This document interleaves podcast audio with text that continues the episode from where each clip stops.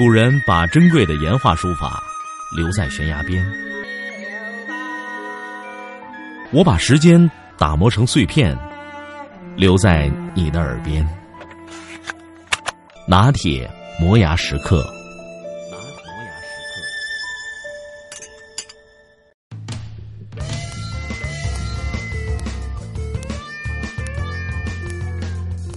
这是一个普通的夜晚，十一点半。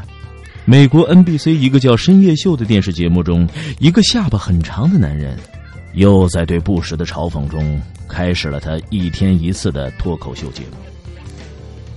这个几乎每天晚上总能整出几个布什笑话的节目主持人叫 Jay Leno。当然，他不是唯一一个讲布什笑话的电视主持人。其他的几个最著名的脱口秀节目，每天也在马不停蹄的调侃布什。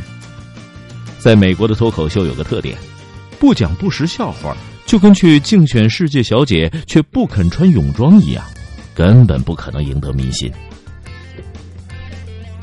如果我是美国总统，可能都不敢打开电视，这么多大大小小的节目，成天拿自己开涮，随便打开一个台骂自己的，换一个台又是骂自己的，再换一个台还是骂自己的。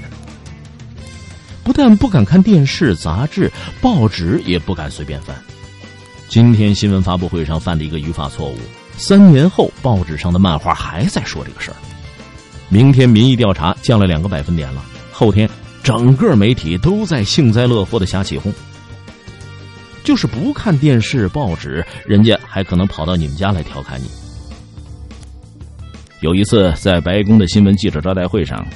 脱口秀主持人 Steven 作为发言人代表之一，干脆就指着布什的鼻子嘲讽了近半个小时。他说：“呃，据说最小的政府是管的最少的政府。按照这个说法呢，我们美国已经帮助伊拉克建立了最好的政府。”他还说：“总统先生，现在报纸上说你的支持率才有百分之三十二，别理那些老是说你的人，说你什么，呃，是一个瓶子半空着。”其实你哪里是什么半空，三分之二都是空的吧？布什听了之后能怎么办呢？既不能派人把他给抓起来，也不能说人家太简单太幼稚，只有坐在台下跟着别人傻笑。被打碎了牙还得往肚子里咽。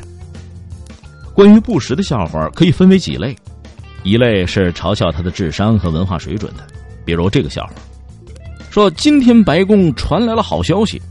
布什总统已经通过了年度的身体检查，不过目前呢，大脑检查方面还没有消息。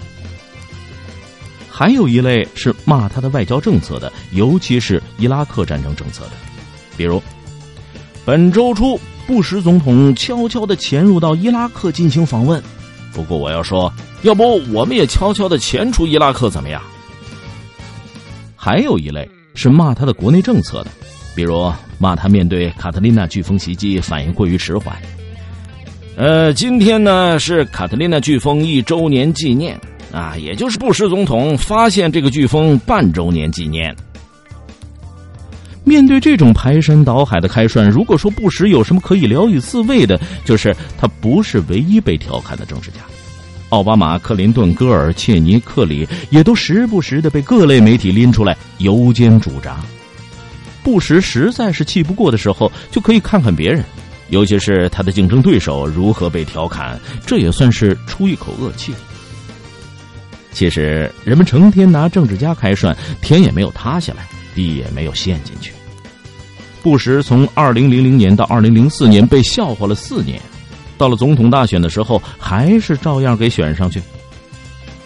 把牛鬼蛇神放出来，其实也不是那么可怕的事儿。关键的市场里有各种各样极端的声音，但只要没有国家机器的压制或者煽动，老百姓的意见总会通过一番摇摆回归中庸之道。相反，把牛鬼蛇神死死的关进盒子里不让透气儿，民意反而像个不断升温却没有出气口的高压锅一样，慢慢凝聚越来越危险的压力。从另一个方面来说，主持人对政治家们极尽打击调侃之能事。